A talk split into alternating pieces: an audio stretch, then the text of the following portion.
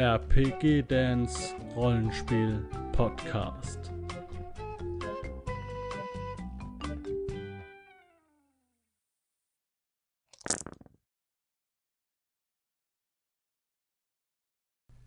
Hm.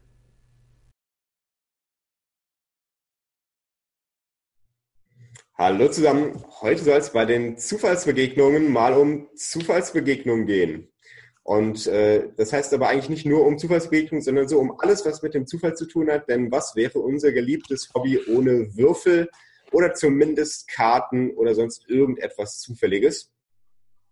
Ähm, ich würde auch direkt mal mit einer etwas anderen Frage beginnen, nämlich habt ihr jemals ein Rollenspiel gespielt?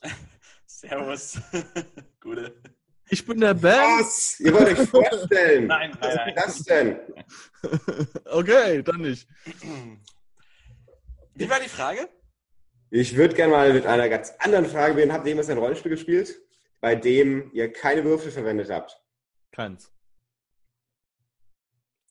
Ja, sicher. Ja. Und zwar? Ähm, World of Darkness, ähm, Warhammer Fantasy, ähm, Shadowrun, dann ähm, D&D, äh, Cthulhu des Öfteren, ähm, Kobolds Eat My Babies oder wie es heißt, Plüschpower und Plunder. Würfel? Alle, alle. Ich habe jedes auch schon mal ohne Würfel gespielt. Ach du Gott. Ja. Nee, das habe ich, hab ich mich noch nie, noch nie rangetraut. Dann haben wir ja, glaube ich, auch mal ganz viele unterschiedliche Perspektiven. Ähm, ich habe auch schon mal Rollenspiele ausprobiert, die sozusagen per Design keine Würfel haben. Okay. Und da gab es dann auch äh, tatsächlich eins dabei, was noch nicht mal ein Zufallselement hatte, aber die meisten, die keine Würfel verwendet haben, haben trotzdem irgendein Zufallselement verwendet. Zum Beispiel äh, Chroniken der Engel hat das Arcana-Deck, also Kartenset, bei dem man immer Karten zieht und je nachdem, was auf der Karte drauf ist, passiert was anderes.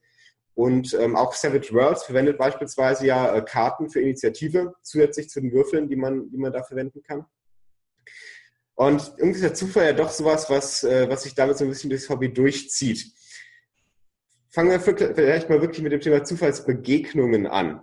Äh, Zufallsbegegnungen ist nämlich etwas, was wiederum ich nie wirklich verwendet habe. Und da werdet ihr jetzt aber vielleicht eine andere Geschichte erzählen können.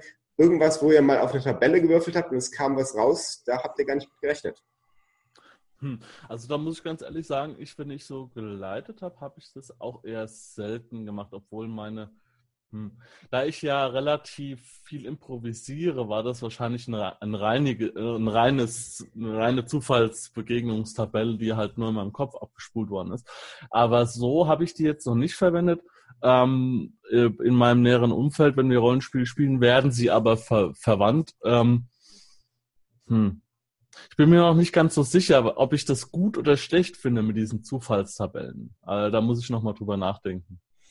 Also als kleiner, unbedarfter und neuer Spielleiter wie auch Spieler haben wir und ich mit meiner Gruppe uns durch Tabellenberge von Tabellen gewühlt. Ja, in den allerersten Editionen, die wir angefasst haben, DSA wie auch vor allen Dingen D und D, äh, das war ein Tabellorama äh, und da war jeder Wurf war ein Erlebnis tatsächlich. Also in meinen Anfängen ähm, haben die Tabellen die Geschichte erzählt. Äh, so blöd das jetzt klingt, weil ich bin sowas von fern davon mittlerweile.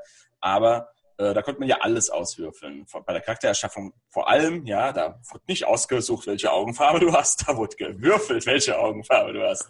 Ja gut, das ist ja bei DSA auch so. Ja, ne? genau. Und das habe ich aber, das nutze ich jetzt nicht mehr. Aber das haben, haben wir zu meinen Anfangszeiten auf jeden Fall genutzt. Und auch ähm, gerade D&D ist äh, zufallsbegegnungsmäßig ein, ein Vorreiter natürlich wieder. Äh, da gab es diese Zufallsbegegnungstabellen. Das heißt, äh, man würfelt und schaut, aha, ich bin in einer Höhle, was kann mir da passieren auf äh, W10, W100? Zwei Spinnen, wunderbar, okay, zwei Spinnen und äh, Goblins, die drauf reiten, gut platt gemacht. Was, was, was looten wir, wird auch erwürfelt. Also das war tatsächlich eine Tabelle, folgt der Tabelle, folgt der Tabelle. Und dazwischen war auch mal so ein bisschen Rollenspiel. Aber die Anfänge hatte ich auf jeden Fall so. Ich habe gerade ein saugutes, äh, äh, eine saugute Idee gehabt für unseren geplanten Live-Event. Ja, wir wollen ein Live-Event machen. Ich hau's jetzt raus.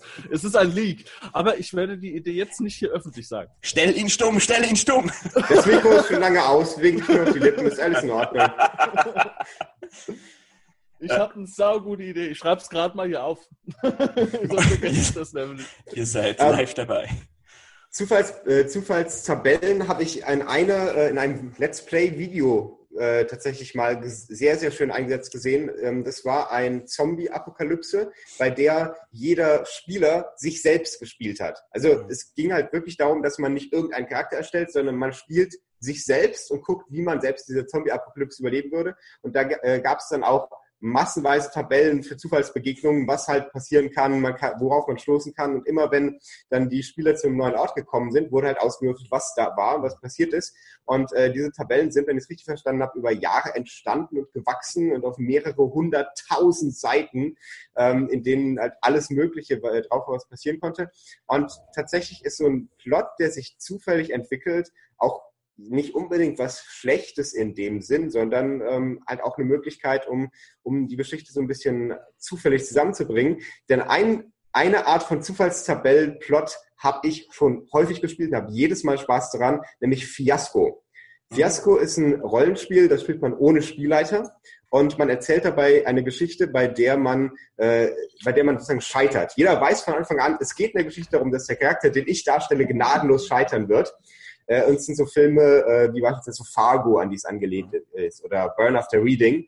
Spielt auch meistens eher so modern. Es gibt da tatsächlich auch ein interessantes Fantasy-Setting dafür, äh, in dem man eine Abenteurergruppe spielt, die eben aus dem Dungeon zurückgekehrt ist mit dem ganzen Gold und jetzt nicht genau weiß, was sie mit dem Geld machen soll, und sich dann anfängt darüber zu streiten. Und es endet natürlich dann auch in, in Schmerzen, Blut und, äh, und Flammen, wie jede so eine Situation halt enden muss.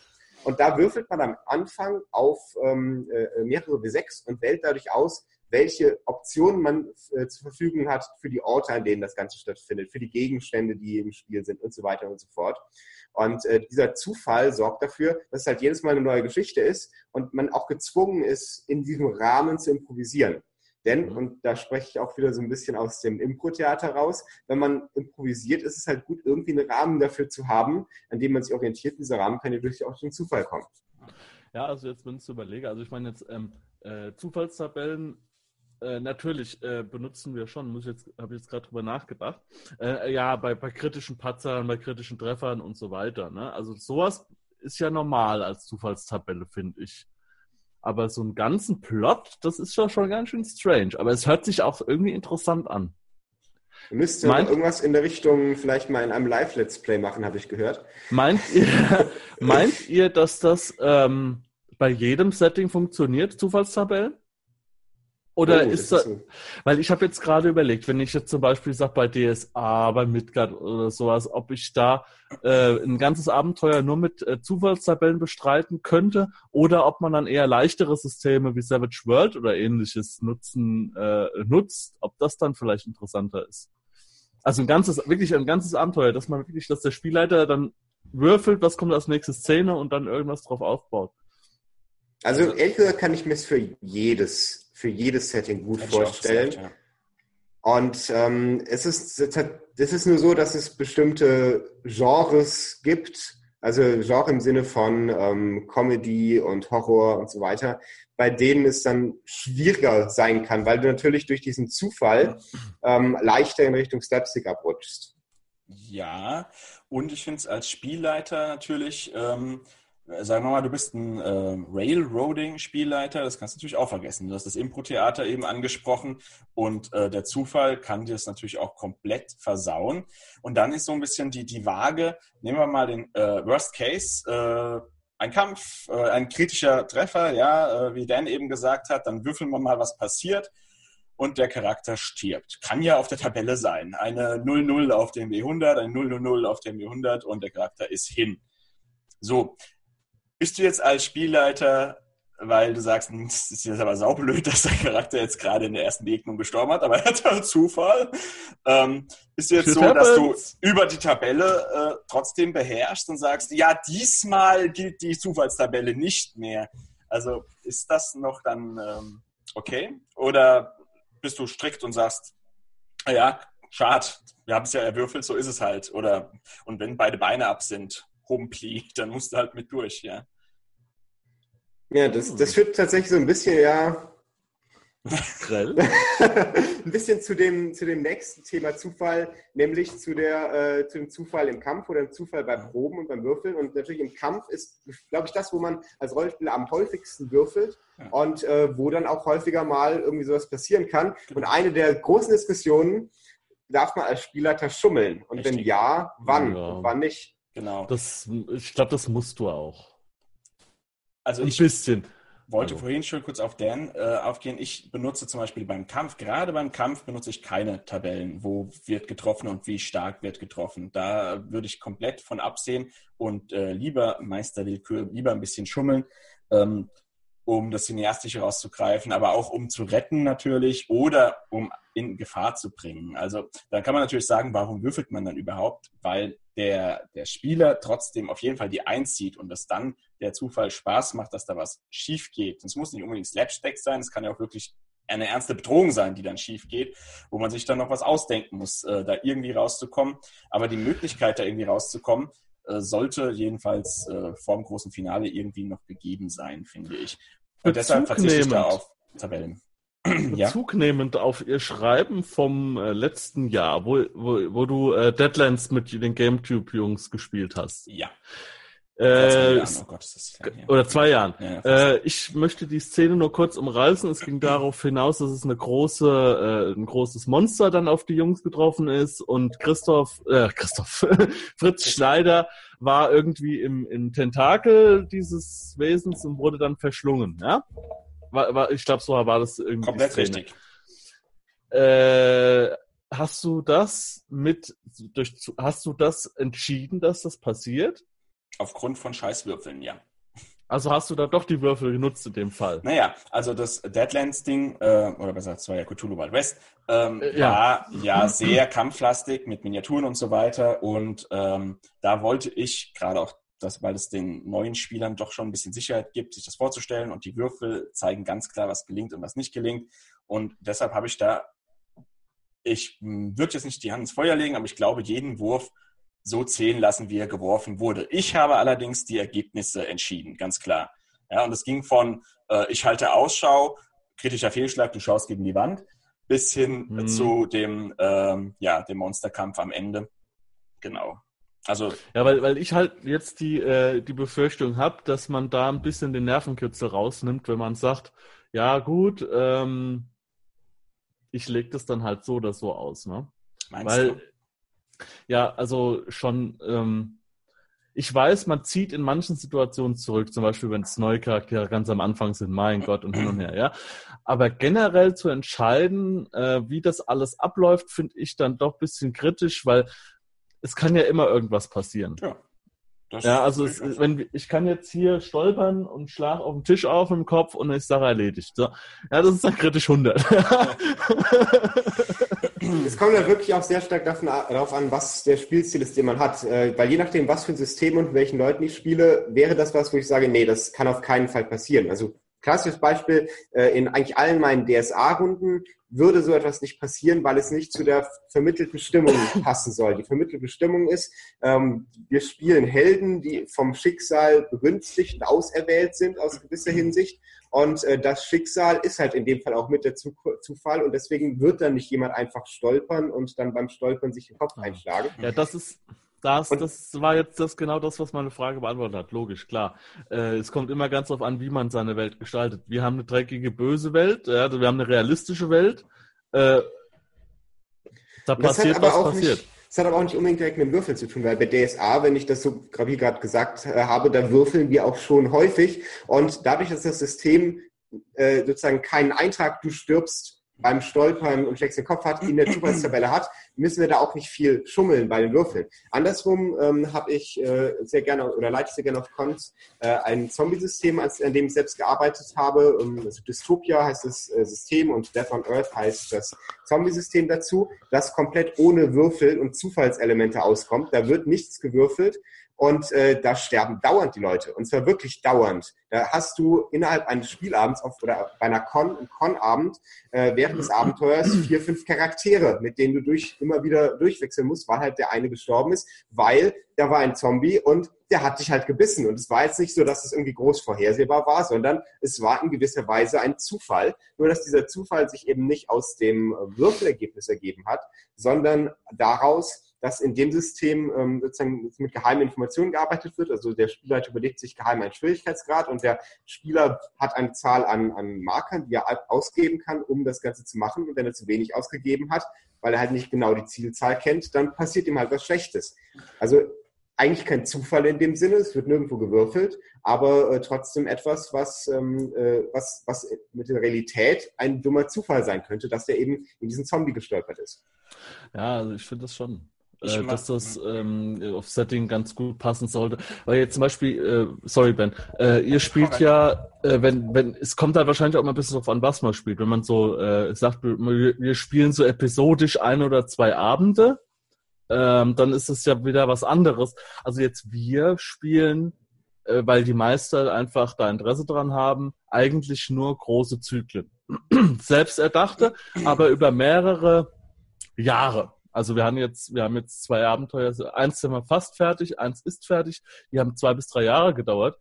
Ähm, das sind aber natürlich auch ab und zu mal Charaktere gestorben. Aber es ist halt bei Midgard so, dass die Charakterentwicklung auch sehr langsam vonstatten geht. Das heißt, dein Charakter wächst dir an, ans Herz. Und da kommt dieser Nervenkitzel gerade extrem gut. Also wir wollen dann aber auch diesen Kitzel haben, ja, dass man sagt, okay, äh, äh, kritisch 100 ist kritisch 100. Und wir wollen, dass solche Dinge passieren, dass man sagt, okay, äh, mein Charakter macht jetzt etwas und schafft das. Dadurch wird seine, sein Schaffen viel heroischer, weil man weiß ganz genau, er geht da rein, er hieft jetzt diesen Schattenwolf auf seine Schultern und geht in das Portal und das Seil kann reißen, wo er noch dran hochgeklettert ist und er schafft es, ja. Und Einwurf kann da über Leben und Tod entscheiden. Und das ist halt so ein Ding, wenn das dann klappt, dann ist die Belohnung auch wahnsinnig groß. Quasi dieser Dark Souls-Ansatz. Ja.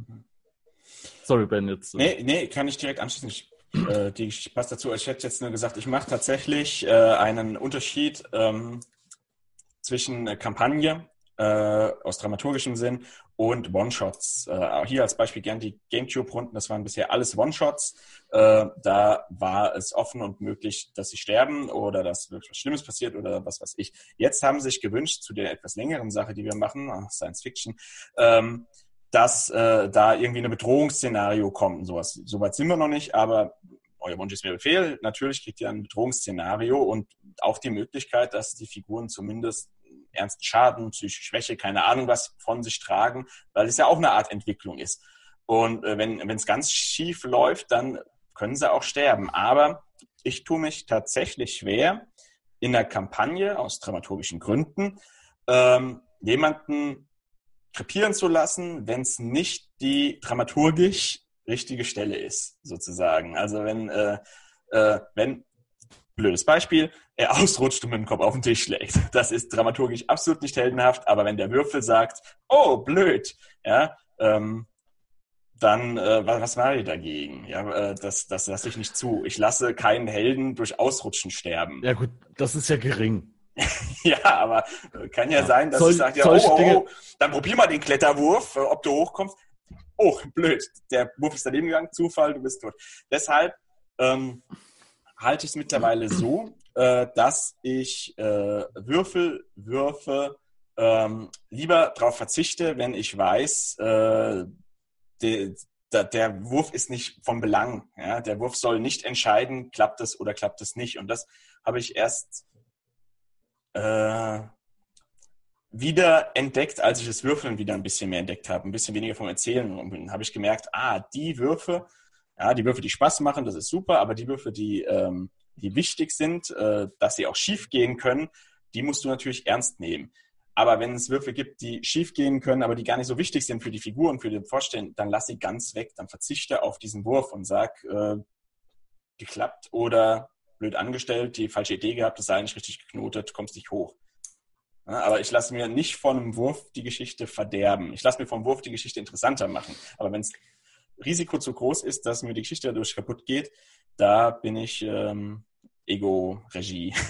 Das ist tatsächlich ein interessanter Punkt dabei, ähm, dass man, wenn man einen Wurf oder ein Zufallselement reinbringt, eigentlich auch dafür sorgen muss, dass egal wie dieser Wurf ausgeht, die Geschichte spannend weitergeht. Also jetzt aus einer narrativen Sicht. Äh, wenn man einen Wurf hat und weiß, ähm, eigentlich, sie müssen durch diese Tür durch und jetzt schaffen sie sich das Schloss zu knacken und schaffen nicht die Tür einzutreten, dann hört die Geschichte da auf. Ja. Ähm, nee, das ist konstruiert ohne Ende.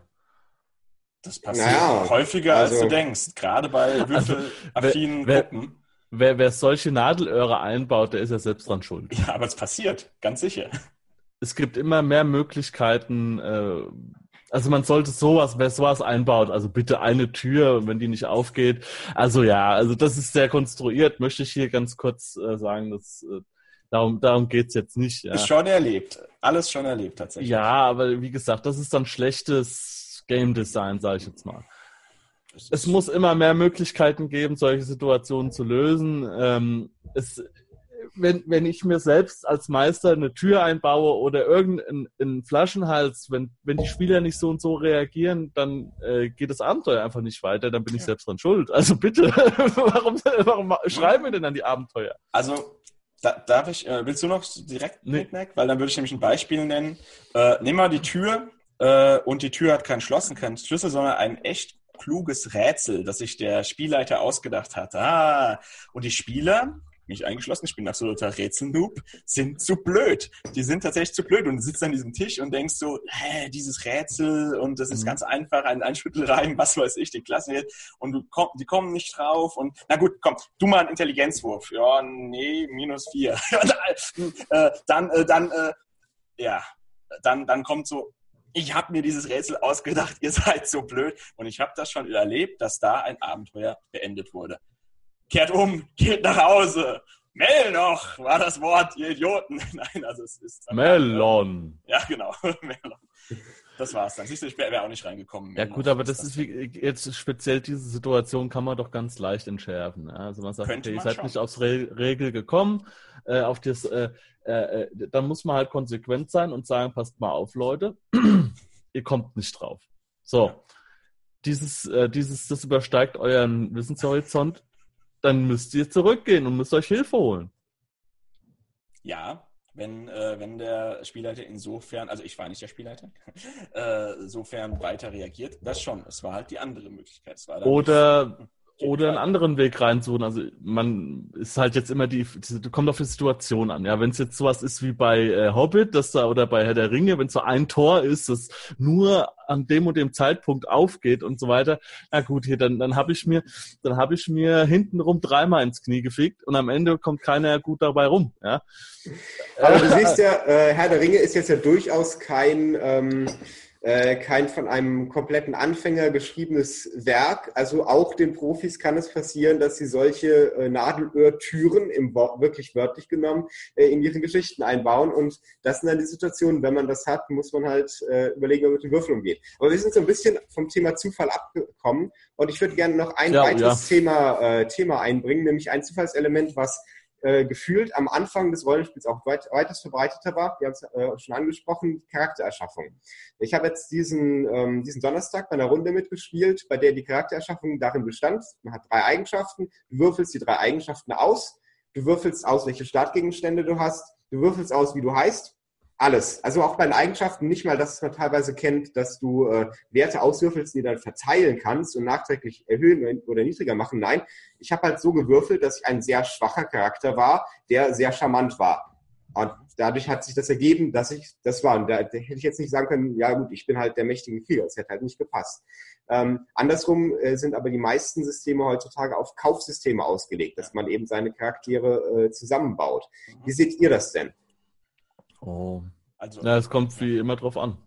Ja. Ich, jetzt lasse ich den Vortritt. Ja, nee, ist ganz kurz, als, als Spieler bin ich, ähm, was Charaktererschaffung angeht, ähm, was, wo ja tatsächlich die Werte oder die Eigenschaften, wie du jetzt gesagt hast, er, erschaffen werden, sehr genügsam tatsächlich. Also ähm, da lasse ich gerne alles auf mich zukommen.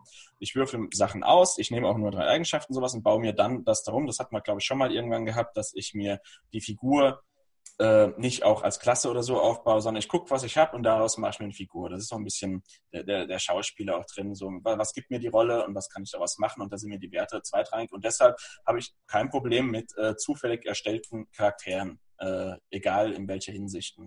Ähm, die meisten Charaktererschaffungen, ähm, ja, also wenn ich wählen dürfte, würde ich das bauen nehmen. Äh, Stichwort WOD zum Beispiel, wo man Punkte verteilt und sowas. Das ähm, liegt mir tatsächlich mehr, aber ich sträube mich nicht gegen zufällige Charaktere. Im Gegenteil. Finde ich auch spannend. Und irgendwann wachsen auch die zufälligen, die man eigentlich gar nicht so wollte, einem ans Herz. Ja, ja also ich denke mal für kleinere äh, äh, so, so One-Shots oder so kleinere Abenteuer Zyklen über zwei, drei Abende oder solche Sachen ist das vielleicht ganz cool. Kleinere Systeme vielleicht auch. Und Systeme, wo äh, eine hohe Sterberate ist. Na, bei Zombie-Settings, Cthulhu vielleicht. Bei größeren Systemen wie bei DSA oder bei Midgard würde ich, ich persönlich für mich jetzt, würde ich das auf gar keinen Fall machen wollen, weil da der Fokus sehr, sehr stark auch auf dem Rollenspiel liegt. Mhm und bei uns ist es halt jetzt zum Beispiel so, nur mal als kleine Info, man bekommt zum Beispiel für eine Charaktergeschichte auf jeden Fall 25 Erfahrungspunkte oder so oder noch mehr. Ich weiß es nicht. Kommt auf den Meister an, was der gibt. Abenteuerpunkte auf eine. Ähm, die Dinge, die in der Charaktergeschichte stehen. Also bei uns ist es so, jeder Meister hätte gerne so eine halbe Seite ungefähr. Ungefähr. Ja? Ähm, das für, für, äh, es gibt aber bei uns auch jemanden, das habe ich schon mal erwähnt, der hat 30 Seiten Charaktergeschichte geschrieben. Weil er, weil der Charakter sich so, es hat sich, ich weiß nicht, wie er das gemacht hat, ja. Es ist bei dem einfach durchgebrannt, ja. Und der Charakter war aber dann aber auch bis ins Detail beschrieben und die Meister arbeiten damit. Also es, es kommen äh, Dinge vor über den Charakter und so weiter. Dementsprechend ist die Ausarbeitung da äh, für den Spieler auch total sinnvoll, weil es einfach Spaß macht, dass auf einmal solche Dinge auf dich zurückfallen ja, oder Bekannte auftauchen oder sonstige Geschichten. Ähm, also ich würde auf jeden Fall ein Mittelding immer wählen. Ich würde immer eine Charaktergeschichte schreiben, weil ich auf jeden Fall äh, meinen Charakter irgendwie auch dann sehen will ähm, und auch äh, ein gewisses, ich will auch ein bisschen Hintergrundinformationen haben. Und dieses, ja, hier, ich habe drei Werte und einen Namen, das finde ich persönlich eher suboptimal. Aber schließt sich das eine, also schließt für dich das eine das andere aus? Wie meinst du? Naja, ähm, gibt es entweder nur das äh, zufällig Ersteigern oder die Charakterschaffung? Äh, du kannst ja auch zufällig ersteigern, hm. da hast du deine drei Werte und daraus kannst du ja eine Backstory schreiben. Das, ähm, genau. Ja, okay. Ja, nee, das, das, das ist ja, das ist ja dann nur der Modus, wie du den Charakter erstellst. Im Endeffekt ist ja dann, wenn du dich an den Spieltisch sitzt und hast, eine, hast einen Charakter mit einer Geschichte, mhm. äh, ist es ja egal, wie du da hingekommen bist. Mhm. Du kannst ja, es ist, das hatte ich auch schon mal. Ich habe gesagt, pass auf, ich möchte, äh, es gibt halt die zwei Herangehensweisen meiner Meinung nach. Einmal, du gehst von, ich möchte die Klasse spielen oder ich möchte die, die Story spielen. Und dementsprechend variierst du das eine oder das andere. Ja, aber es gibt ja noch die dritte Herangehensweise. Ich würfle aus, welche, welche, welche Klasse ich spiele. Und interessanterweise ja. eben auch, ich würfle auch aus, welche Story ich ja. spiele. Das beispielsweise bei DSA, erinnere ich mich noch, gab es äh, im DSA 3er-System die Möglichkeit, die Hintergrundgeschichte auszuwürfeln und dann äh, wirklich zu sagen, von der Jugend an, was ist passiert, mhm. was ist, was ist passiert zu meiner Geburt, was ist passiert als kleines Kind, was ist passiert dann äh, später, warum bin ich losgezogen? Und ähm, dann hast du auch eine kom äh, komplette Hintergrundgeschichte, hast komplette Werte, aber du hast halt keine eigene Entscheidung darüber getroffen, sondern du hast das alles ausgewürfelt. Kann aber auch als Einsteigerhilfe natürlich dienen. Ne? Ist als Einsteigerhilfe vollkommen sinnvoll. Logisch. Ja. Aber ich finde bei größeren Kampagnen, wo es dann auch äh, sinnvoll ist, dass man sowas vielleicht auch mal drüber nachdenkt, äh, auch im, in, in der Wechselwirkung mit den anderen äh, Figuren ist es natürlich ähm, viel besser, wenn man das ausarbeitet. Ein bisschen. Also ich bin auch jemand, der, ich schreibe mir dann was und äh, äh, nach zwei, drei Sitzungen merke ich, okay, ich kann das nicht so umsetzen oder es macht mir einfach überhaupt keinen Spaß so. Und dann kann ich was ändern. Ja, dann, dann, dann lassen wir uns das zurückgeben vom Meister, machen Änderungen, geben es wieder zurück und er passt es dann dementsprechend an. Weil man, man, es ist ja im Endeffekt, ist es ja dann nichts in Stein gemeißelt. Ja? Aber so eine ungefähre Richtung Finde ich schon ganz cool. Aber was ich auf jeden Fall super finde, ist äh, gerade bei DSA, deswegen liebe ich eigentlich auch DSA so, auch wenn ich es jetzt eigentlich überhaupt nicht spiele, ähm, dass zum Beispiel bei DSA 4.1 ähm, je, je, nachdem, aus welcher Region du kommst, gibt's halt nur gewisse Haarfarben. Es gibt nur gewisse Augenfarben. Ja, du, du, dass du dich in diesem Spektrum bewegst. Ja, wird ja, es gibt gewisse Größen, die es einfach einzuhalten gilt. Es gibt irgendwelche kulturellen Sachen. Und wenn man richtig, richtig, richtig fit ist, kommt, beschreibt der Meister irgendwas und du weißt sofort, der kommt aus dieser Region. Ich, also ich mag das, weil die Welt einfach dadurch so plastisch ist, ja. Ich würde natürlich jetzt auch nicht drauf würfeln. Ich würde gucken, was der für Werte hat äh, also ich meine, was er für Augenfarben zum Beispiel hat und würde mir eine aussuchen. So würde ich es machen. Aber ich würde mich schon in diesem Spektrum bewegen. Das finde ich ganz spannend. Also ich bin sehr gespannt, wie wir das mit unserem demnächst Geheimprojekt äh, handhaben und äh, welche, ja, welche Art der Charakterschaffung du dann als SL wählst, Nicknack. Denn ähm, das ja, ist. Die wird es die wird's dann ja auch tatsächlich zu sehen geben, die Charaktererschaffung. Ach und, du Gott, ähm, ach du Gott. Jetzt hab... ja, sicher, sicher. Und wenn alles gut geht, sogar live. Dann schauen wir mal, was davon gewürfelt wird und was nicht. Mich fett mit Kruste. Ja, geil. In dem Sinne sind wir, glaube ich, aber auch durch mit dem heutigen Thema. Und ähm, ja, dann kommen wir noch zur klassischen Abschlussfrage. Was war denn bei euch so los? Was ist in der nächsten Woche los? Was erwartet uns? Wie viel Zufall? Was macht ihr? Mein Gott, ist das nahtlos. Also, äh, ich habe äh, nur eine Kleinigkeit gemacht. Das werde ich auch gleich nochmal den Jungs schicken, damit es unten im Link kommt. Äh, ich habe ein bisschen gebastelt. Ähm, habe mal was ausprobiert. Ich weiß nicht, ob ihr das kennt, diesen äh, Meisterschirm aus äh, CD-Hüllen. CDs. Oh. Nee. Äh, cool habe ich im Internet entdeckt, weil ich, ich suche einen Meisterschirm und es war halt schwierig, sowas mal umzusetzen. Und es ist einfach total behindert und einfach. Das ist eine coole und Idee. Für Savage Worlds reicht mir das vollkommen. Ich habe jetzt hier mal was aus dem Regelwerk einfach mal ausgedruckt. Zum Beispiel hier, ja, äh, irgendwelche Modifikationen. Ich habe ja. jetzt hinten noch nicht befüllt. Aber es ist für, für einen portablen Abend und so weiter, ist es eigentlich ganz cool. Das wäre cool. Ja. Und ich möchte, ja, ich sage noch nicht, was ich damit machen möchte, das mache ich später. Demnächst auf rollenspielkaufen.de bei Dan die Hobbythek. Prima, prima, selbst gebastelt. Ja, ich habe was vorbereitet. Da ein lecker Bockwürstchen. Ein lecker Bockwürstchen mit Senfsahnesoße. Der Pütz von der Decke. Super. Nee, aber das ist nicht cool. von mir die Idee, das habe ich nur im Internet gefunden und ähm, billiger kommt man nicht dran. Ja, ähm, rollenspielmäßig gerade wenig. Meine Gruppe ist teilweise im Urlaub. Ich bin äh, mit einem riesigen Workload zu Hause. Das heißt, das Einzige, was ich RP-mäßig mache, ist gerade nebenbei schreiben für GameTube, äh, Stück für Stück, Woche für Woche ein bisschen weiter. Und äh, das spielen wir auch. Sonst passiert ja nicht so viel. Und ähm, ich bin mit dem Uhrwerk Verlag ein bisschen am Schreiben und am Schwätzen äh, die ähm, mir ab und zu Sachen zukommen lassen zur Rezension. Das so nebenher. Oh, das ja. ist ja cool. Ja. ja, ist ganz nett, auf jeden Fall. Fate äh, ist ja momentan so ein bisschen meine, meine Richtung, wo ich mich ein bisschen orientiere und da äh, haben sie geschrieben, ob ich nicht da auch ein bisschen was erzählen will. Und jetzt habe ich äh, letzt die ähm, Abenteuerwelt, das ist schon wieder drüben, von Nest vorgestellt. Das ist ganz hübsch gewesen und ja, die Richtung Cool. Ja, ich glaube, während das Video gerade online geht, falls ihr es also direkt danach seht, bin ich auf dem Kaiser Raul Konvent äh, in äh, Frankfurt, in einer ähm, neuen Con, die von Ulysses veranstaltet wird, spezifisch zu DSA. Mal schauen, vielleicht äh, gibt es sogar den einen oder anderen Live-Bericht von mir, wenn alles klappt.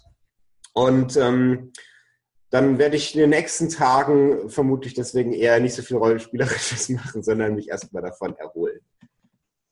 In Frankfurt? Hm. Äh, mein okay. oder oder? Mein. Ja, guten Tag. Komm, kommst du mal vorbei, wir sind um die Ecke. Das, das sagt ja nichts. Ja. ja. Aber vielleicht ergibt sich das ja noch. Mal schauen. Das Programm ist relativ dicht, aber ähm, hm. lass uns mal nachher kurz sauber reden. oh ja, so. Oh, ciao. Wenn du Lust hast, neue Abenteuer mit deiner Gruppe zu erleben, dann schau unbedingt mal in meinen Webshop www.dance-abenteuerwelt.de Bücher, Abenteuer und Battlemaps für das Online-Spielen. Ich habe für dich in meinem Webshop das Abenteuerpaket Orient gratis zur Verfügung gestellt. Das Abenteuerpaket zu meinem Midgard Let's Play Das Herz einer Prinzessin enthält über 50 Handouts und Grafiken. 7 Battle Maps und über 150 orientalische Münzen, die du in dein Roll20 oder in einen anderen virtuellen Spieltisch einbinden kannst. Link zu den Angeboten in der Beschreibung.